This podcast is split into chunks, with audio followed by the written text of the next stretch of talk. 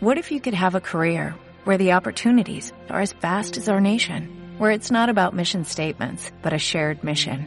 At U.S. Customs and Border Protection, we go beyond to protect more than borders, from ship to shore, air to ground, cities to local communities. CBP agents and officers are keeping people safe.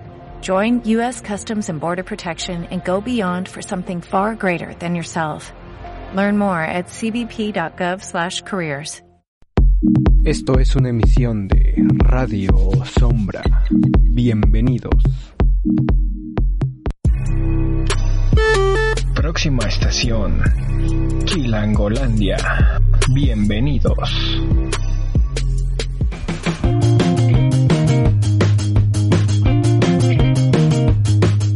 Hola, sean bienvenidos todos a una emisión más de Chilangolandia. El día de hoy los acompaña su servidor Alex, emocionado por el viaje que tendremos eh, a lo largo del programa por nuestra hermosa Ciudad de México. Y es que hoy nos adentraremos a lo bizarro, a lo difícil de creer y a lo posiblemente imposible.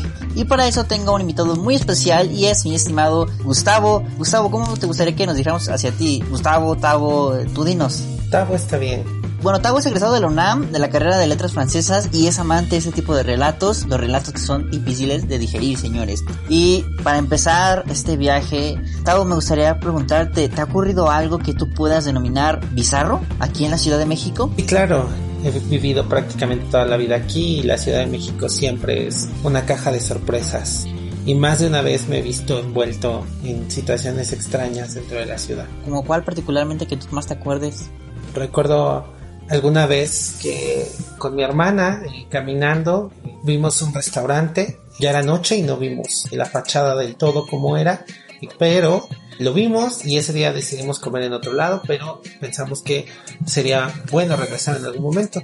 Algunos días después que me volvió a visitar mi hermana, lo estuvimos buscando, dando vueltas y buscando, no volvimos a ver el bendito restaurante como si se hubiera esfumado por no haber ido aquella vez que lo vimos. Oye, la verdad me, pareció muy interesante tu historia y fíjate que si hubiera sido yo, yo creo que me hubiera picado bastante y hubiera preguntado a todo el mundo ahí acerca de si han visto algo, ¿no? O el restaurante. Pero vamos más que nada hacia algo que estamos viviendo el día de hoy. Y fíjate que nuestro primer tema, bueno, nuestra primera historia, nuestra primera parada es acerca del estornudo más largo de México. ¿Te podría sonar algo eh, que tú percibas, Tavo, o como, ¿qué crees que se trate esta primera parada?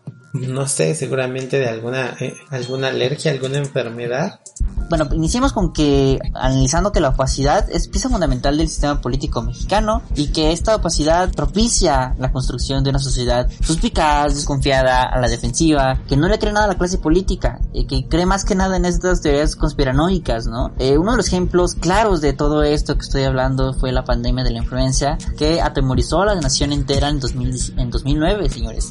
En octubre de 1918, para contextualizarlos mejor, vamos a hablar sobre una anterior a, esa que estamos hablando del 2009. La población del país padeció los estragos de una terrible pandemia de influencia española. La grave enfermedad de las vías respiratorias ingresó al territorio nacional por el noreste. En Nuevo Laredo, Tamaulipas, cobró sus primeras víctimas. El Departamento de Salubridad del gobierno mexicano tomó medidas serias para combatirla. El tráfico ferroviario a lugares contaminados fue suspendido totalmente. Se clausuraron cines, teatros, clubes, cantinas, pulquerías y todo todos aquellos lugares donde solía reunirse la gente en grandes cantidades, para evitar así la mayor propagación. Se fumigaron recámaras, habitaciones, camas y lugares donde hubiera vivido alguna víctima de influenza. Hubo autoridades que intentaron cerrar las iglesias y ordenaron descontaminar las rejillas de los confesionarios. La epidemia duró poco más de un mes. En los primeros días de noviembre las cifras de los decesos empezaron a descender. El daño, sin embargo, ya estaba hecho, señores. Las estadísticas no pueden ser más escalofriantes. Medio millón de mexicanos había fallecido por causa de influenza española.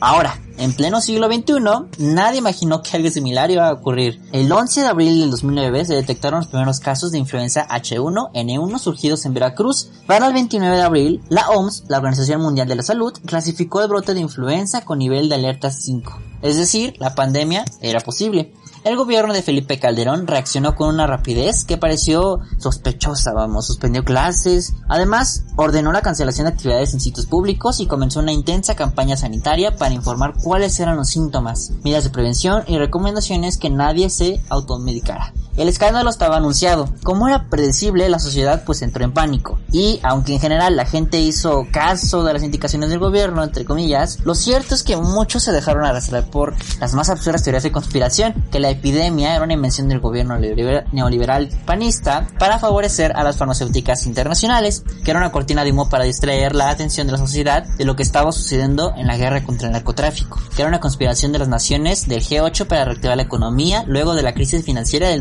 2008 y México se había alineado a los países imperialistas, que el gobierno mexicano no tenía los medios para hacerle frente y no alcanzaron las vacunas para todos, que era un ardid del gobierno de Felipe Calderón para legitimizarse frente a la sociedad que todavía cuestionaba su triunfo electoral en 2006. El gobierno federal no hizo caso de los dimes y dirietes y tomó medidas como las de 1918. Durante varias semanas las ciudades lucieron vacías, la historia colectiva hizo lo suyo. Cuando la gente se dio cuenta de que no había tapabocas en ningún lugar, en la Ciudad de México se repartieron 6 millones y fueron insuficientes, señores. La sociedad entera tenía puesta su atención en los espacios informativos, esperando las cifras de contagios y muertes de cada día. El 25 de abril, muchos empresarios pusieron el grito en el cielo. El gobierno de la Ciudad de México ordenó el cierre de restaurantes ubicados en la Condesa, la Roma, Polanco, las Lomas de Chapultepec, Santa Fe y Bosques de las Lomas. Por un par de semanas cerraron cerca de 3.000 restaurantes, centros nocturnos, bares y discotecas. Las plazas comerciales parecían cementerios. Los cines cerraron sus puertas.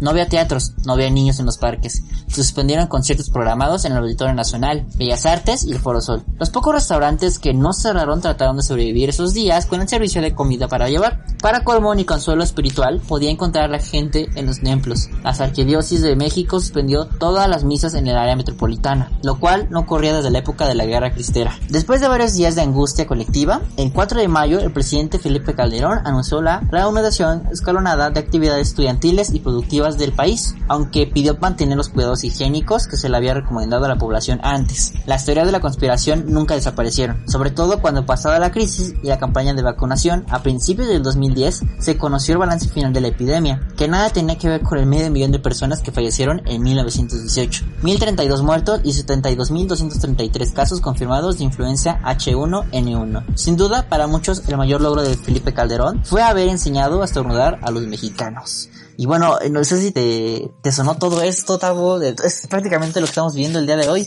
Bueno, es que en realidad a mí me tocó vivir también esa situación en la Ciudad de México. Yo ya trabajaba, paramos labores, yo recuerdo que paramos labores. Pasé al menos, no sé, cuatro o cinco días en casa con mi hermana y una amiga entre viendo películas y tomando cerveza. Yo recuerdo que en, aquel momento la prohibición era mucho más estricta que ahora, porque hoy la mayor parte de, lo que escuchamos es una recomendación y en aquel momento no, en aquel momento era un, un tema de que si te encontraban trabajando allá, podía haber sanciones para los patrones que mantuvieran a la gente en las oficinas, por ejemplo. Y, la verdad es que sí, fueron días bastante complicados, divertidos también porque no fueron tantos días como ahora, entonces sí tuvimos como, como un pequeño break, pero sí fue una situación bastante compleja y, justo en ese proceso se dio de baja a Luz y Fuerza del Centro. Y mucha gente decía que en realidad todo este tema del H1N1 o el ALNL, diría nuestra amiga Gordillo, en, realidad había sido únicamente para poder eh, deshacerse de Luz y Fuerza del Centro, que en aquel entonces se le acusaba de ser la caja chica de cierto partido que representaba a nuestro actual presidente. Si fue o no lo fue, bueno, pues en realidad creo que nadie tiene la certeza, pero todos teníamos nuestras propias ideas, imaginaciones al respecto.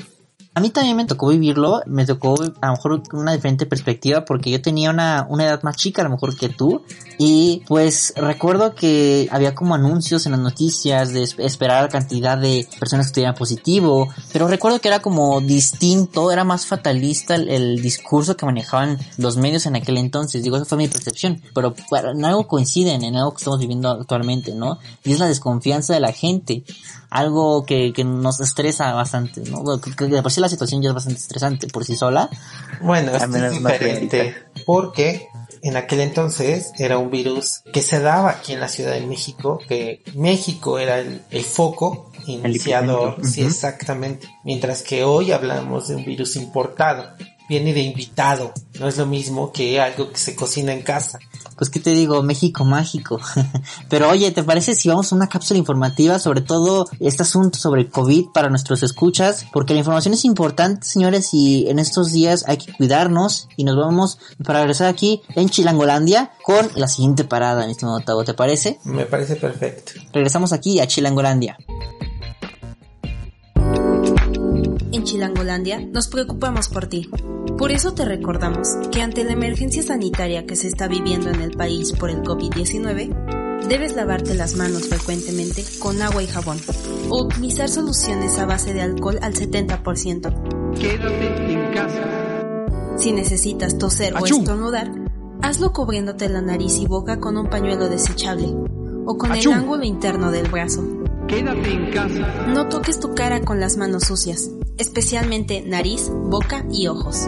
Quédate en casa. Limpia y desinfecta superficies y objetos de uso común. Quédate en casa. Sal solo si es necesario y sigue las recomendaciones como el uso de cubrebocas y guarda la distancia entre personas. Quédate en casa. Si te cuidas tú, nos cuidamos todos. Achú, achú. Sigue escuchando Chilangolandia. Próxima estación.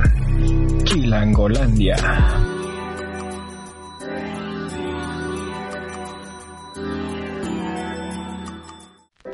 El cine nos asombra, nos divierte y toca directo nuestras emociones.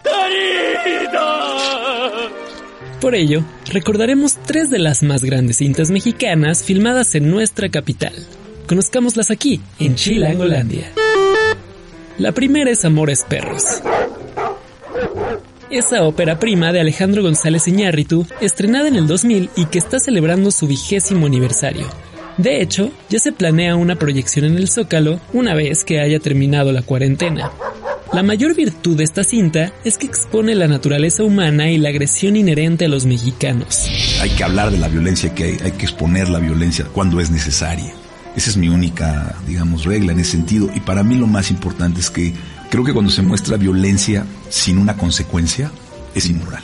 Porque la violencia tiene una consecuencia. El segundo largometraje es de 2014. Incluye algunas escenas filmadas en el puerto de Veracruz, pero está ambientada casi totalmente en tierras chilangas. Se trata de Güeros, el debut de Alonso Ruiz Palacios. ¿Te parece que esto es güero, pen... ¿Te parece que esto es güero? No seas mam... güey. ¿Esto es güero? Dime si sí o si no, cab... ¿Es güero sí o no? En esta película, seguimos a cuatro jóvenes en tiempos de la huelga de la UNAM en 1999, por lo que apreciamos la ciudad universitaria en todo su esplendor, además de lugares imprescindibles como el centro histórico, la lagunilla y el zoológico de Chapultepec. Nuestra última recomendación es la más cruda, pero también la que más ha perdurado en la historia del cine nacional. Ese Jai puede ser un aragán, ¿verdad?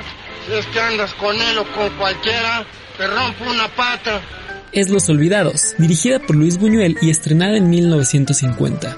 Este filme continúa con la línea del neorrealismo italiano, ya que retrata un México triste y desolador que exhibe sin tapujos la decadencia de los barrios más pobres de nuestra ciudad. Adicionalmente, incorpora elementos del surrealismo que era tan familiar para Buñuel. Estas tres son solo algunas de las numerosas películas filmadas en la Ciudad de México. Si estás en casa, aprovecha para verlas todas y sigue escuchando Chilangolandia.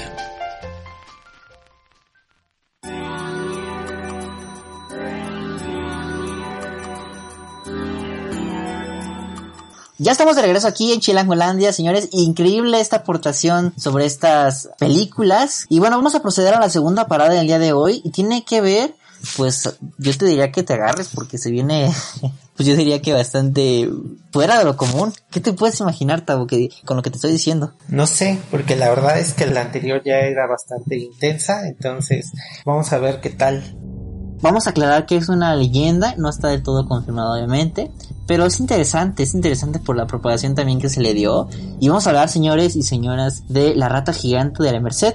El barrio decía que se alimentaba de gatos, que tenía el tamaño de un perro grande y que una noche intentó dar cuenta de un bebé para la cena. Bueno, primero que nada, seamos justos señores, y es que no solo aquí tenemos ese tipo de criaturas, las hay en Londres, las hay en China, con fotos de los medios, las hay en Estocolmo, las hay en Nueva York y en Suecia, bueno, y es que llegó al interior de nuestro país, pero no es fácil precisar por dónde. Parece ser que una familia de norteamericanos de visita en México se encontró en la calle un perrito chihuahua al que decidieron adoptar. De vuelta en su país, un día se encontraron con su gato decapitado en mitad de la sala. El chihuahua era realmente una cría de rata gigante. Nadie les explicó que los chihuahuas solitarios no son comunes en estas tierras. Sí, las ratas monstruosas son universales, pero ninguna tan atroz, tan sanguinaria, tan decidida como la rata gigante de la Merced. Eran los años 80 cuando se dio a conocer la historia, Tal vez los habitantes del barrio debieron tomar como una señal preocupante que, como una forma de justicia histórica, empezara a alimentarse de gatos, que cazara, y es que no paró hasta ahí la historia. Una madre joven de 16 años, ansiosa de un momento de tregua, decidió separarse un rato de su hijo de 4 meses, dejarlo en su habitación con la puerta cerrada, a ver si paraba de llorar de una maldita vez. El remedio fue peor que la enfermedad. Lejos de serenarse, el bebé empezó a llorar con fuerzas renovadas, con los alaridos crueles, ineludibles. Había razones. El descubrimiento ocurrió a cargo de la abuela, que encontró la habitación de su nieto para descubrir que la cuna estaba empapada de sangre. Convencida de que la madre, enloquecida, había cometido un crimen inexpresable, terminó por descubrir que el bebé no estaba en la cuna, sino debajo de esta. Desde un hoyo de la pared, la rata, incapaz de meterlo en su madriguera, devoraba su brazo. Lograron salvarlo dos mujeres, no sin enfrentarse antes a la evidencia de que la rata estaba dispuesta a pelear por su presa. Razonablemente huyeron del barrio para no volver jamás. Lo que no cuenta esta historia, señores, es el destino de este monstruo, y hay que aclarar ciertas cosas. Aclaraciones que se basan en evidencias rigurosamente científicas. Ciertos adolescentes tienden a adoptar mascotas inquietantes, tarántulas, viboritas y bueno, cualquier cosilla ahí que, que llame la atención, que sea pues fuera de lo normal por ejemplo, crías de cocodrilos, que es una práctica muy habitual en Estados Unidos, pero no solo en ese país. Esa fue la elección del adolescente de esta historia, cuya madre, horrorizada, no estuvo dispuesta a cumplirle semejante capricho, así que tomó la cría del cocodrilo, todavía muy pequeña, y la echó con intenciones homicidas al WC, en prevención de que se convirtiera en un peligro. El reptil desapareció cuando la señora jaló la cadena, pero no se murió, se las arregló para sobrevivir en el drenaje, gracias, entre otras cosas, a la generosa población de cucarachas y ratas que lo habitan, una fuente formidable de proteínas para un cazador tan hábil. Así, la rata gigante de Merced murió porque encontró por fin un adversario a su altura, el cocodrilo gigante del drenaje. ¿Cómo ves esta historia, mi, estimado Octavo? Yo creo que es, yo creo que cómica. Pues la verdad me cuesta mucho trabajo imaginar algo de ese tamaño. Creo que más por un la versión que me causa. Pero por el otro lado, en realidad eh, soy consciente de la clase de, cosas que tenemos y recuerdo simplemente que al estudiar en CCH de Vallejo, detrás de los edificios encontrabas ratas que fácil podían superar los 25 centímetros, ¿no? Entonces no dudo que en un lugar donde se pueda alimentar tan bien haya sobrevivido y alcanzado ese tamaño. Qué miedo encontrársela y más la parte del Qué miedo. Y no solo eso, sino tuvo también su repercusión a tal punto que yo creo que de esta historia nace la famosa rata gigante el, del método de la Ciudad de México contra el reptil. Podría decirse que es nuestra adaptación de, de los chilangos sobre King Kong contra contra este Godzilla.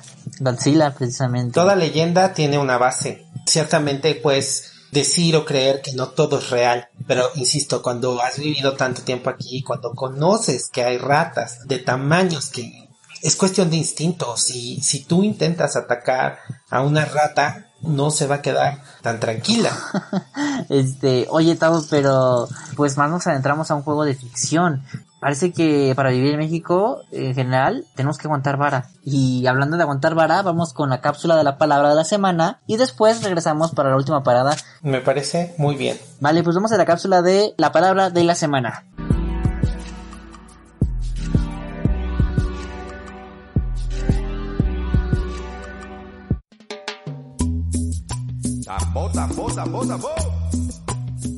¿Qué tranza chilanga banda ya es hora de su sección favorita? Ahora sí se viene la palabra chilanga del día. La palabra del día hoy es chel.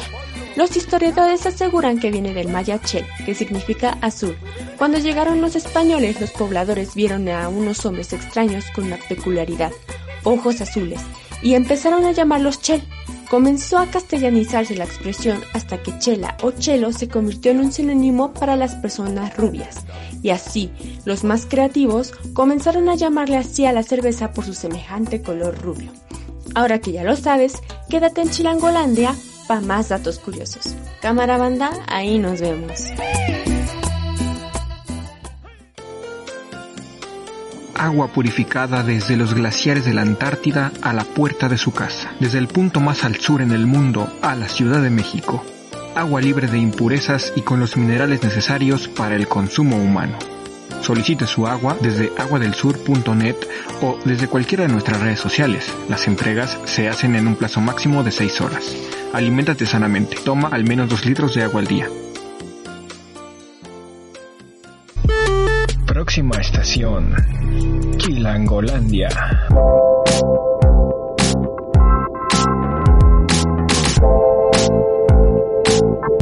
Ya estamos de regreso y antes de seguir con nuestro viaje nos gustaría escucharlos a ustedes, nuestro público querido. ¿Qué anécdota bizarra les ha pasado? Vamos a escuchar a continuación dos muy interesantes, una experiencia de alguien que no es nativa aquí de la Ciudad de México. Vamos a escucharlos a ustedes.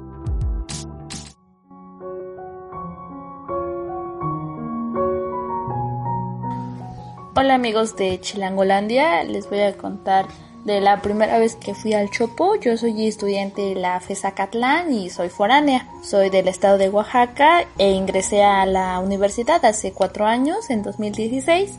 Yo nunca había ido al Tianguis Cultural del Chopo, entonces pues unos amigos me dijeron pues vamos un día. Me dije, ah bueno va. Y entonces llegó el, el tan esperado día y cuando fuimos me dijeron algo así como, tú, tú pasa tranquila, ¿eh? Normal. Y yo así de, ¿pero por qué? Y, fue como bizarro, surrealista, tocando pues, lo creepy, porque pues en la, en la entrada, pues yo nunca había ido a un lugar donde me ofrecieran, pues ya saben, ¿no? Que si mota, que si coca, que si ácidos, así como si, como si me ofrecieran dulces. Y leyendo como varias, varias de las historias que les han mandado, escuchándolos, pues al parecer como ese surrealismo es, es muy propio, ¿no? De la Ciudad de México. Sin embargo, para uno que a veces llega a vivir acá, es bastante complicado, pues es algo a lo que no estamos acostumbrados normalmente.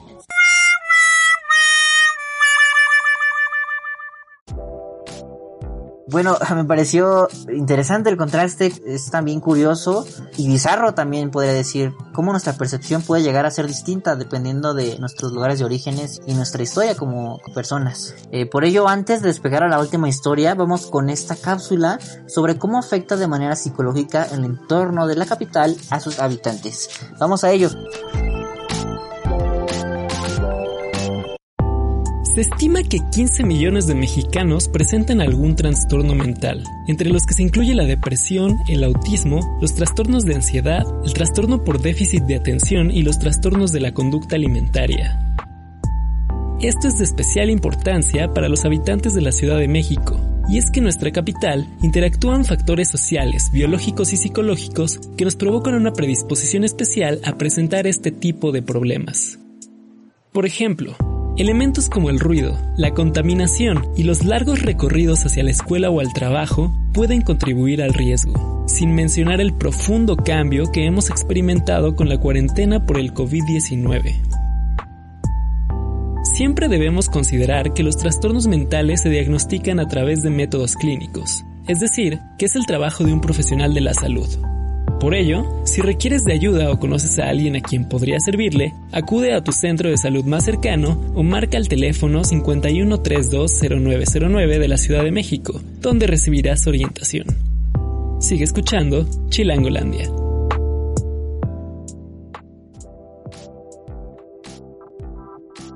Pues ahora sí llegamos a la parte final del programa y se viene lo bueno, se viene lo bueno. Eh, esta última parada se remonta a una vidente en la Procuraduría. Quizá la ocurrencia hubiera caído de perlas en algún despacho místico jurídico o en alguna convención de mediums, pero el señor trabajaba para la PGR, no para una Procuraduría Estatal de esas que no tienen credibilidad, sino para una de las instituciones fundamentales para la procuración de la justicia en México. En 1996, el Procurador General de la República, Antonio Lozano García, se le hizo buena idea nombrar a Pablo Chapa Besanilla fiscal especial para resolver el homicidio de José Francisco Ruiz Maciú, entonces secretario general del Comité Ejecutivo Nacional. La Procuraduría había dado un campanazo en octubre de 1996 al detener a Raúl Salinas de Gortari, el hermano del expresidente, acusado de ser el autor intelectual del asesinato de Ruiz Maciú y además de haber matado a batazos al diputado Manuel Muñoz Rocha, también involucrado en el crimen, quien desapareció de la faz de la Tierra desde el 30 de septiembre de 1994 y hasta la fecha nadie ha sabido nada, ni creo que se sepa, de verdad. Por si fuera poco, se filtró el rumor de que los restos de Muñoz Rocha se encontraban enterrados en una finca rural llamada El Encanto, propiedad de Raúl Salinas, y como Chapa Benzanilla quería quedar bien con su jefe y demostrar su eficiencia, pensó que una forma rápida de buscar los restos podría ser a través de contratar a una medium, Francisca Cetina, mejor conocida como la Paca, que había llegado con una conveniente nota anónima en la que detallaba todo lo que le había ocurrido al diputado Muñoz Rocha, quien había terminado sus días desmembrado y repartido equitativamente en distintas propiedades de Raúl Salinas. Francisca no tenía un doctorado en Harvard, pero su currículum era notable. Para empezar, la Paca y sus secuaces pertenecían a una agrupación esotérica llamada la Hermandad. La Paca además leía las cartas, la mano predecía el futuro, sanaba almas, eliminaba el mal de ojo, le hacía el vudú, era astróloga también. Por si fuera poco, antes de prestarle sus servicios a la PGR, había sido algo así como consejera espiritual del propio Raúl Salinas, su vidente, como llegó a declarar ella misma. Pero se lo madrugó y se pasó a las filas de sus enemigos. En octubre de 1996, la PACA, Chapa Benzanilla y varios trabajadores más se presentaron en el Encanto con maquinaria para excavar. La PACA recorrió el terreno y de pronto dijo algo así como: Siento las vibras más del más allá aquí. Aquí es. ¿Cuál no sería la sorpresa de los, presentes que en efecto al cavar apareció una, una osamenta? Era un milagro. La justicia mexicana había encontrado su causa a través de una evidente. ¿Qué investigadores ni qué ocho cuartos? En adelante, la PGR abriría la división mística para perseguir el delito.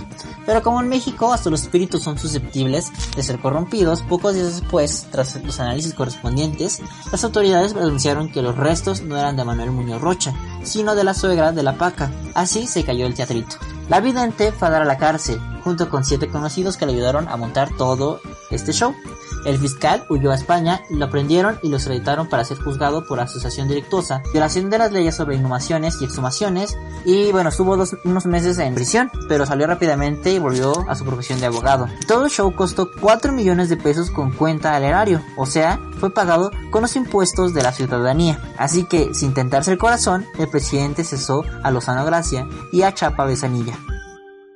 ¿Qué te parece esta, esta última anécdota del día, Tavo? Me parece increíble porque la realidad supera la ficción. Pues sí, pero estamos de acuerdo que no sería tampoco el primer gobierno que recurre a cosas así. En realidad, los propios nazis tenían eh, sabido que tenían su departamento de investigación ocultista. Al final, creo que lo esotérico forma parte de la vida cotidiana de, de muchos. Sí, bueno, y aparte hay que recordar que esto fue pagado con los impuestos de la ciudadanía. Y pues bueno, ahora sí que con todo esto, Tavo, hoy siento que ser chilango es preguntarte, ¿le entras o no?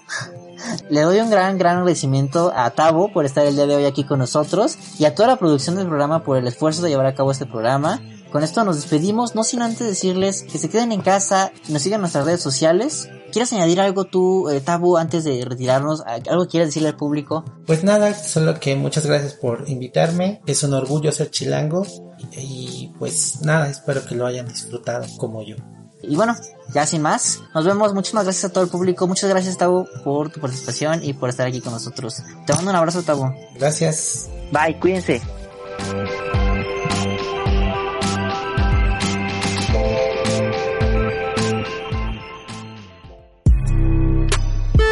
Esto fue Chilangolandia. Hasta la próxima. Hola, buenos días, mi pana. Buenos días, bienvenido a Sherwin Williams. ¡Ey! ¿Qué onda, compadre? ¿Qué onda? Ya tengo lista la pintura que ordenaste en el ProPlus app. Con más de 6.000 representantes en nuestras tiendas listos para atenderte en tu idioma y beneficios para contratistas que encontrarás en aliadopro.com. En Sherwin Williams somos el aliado del PRO.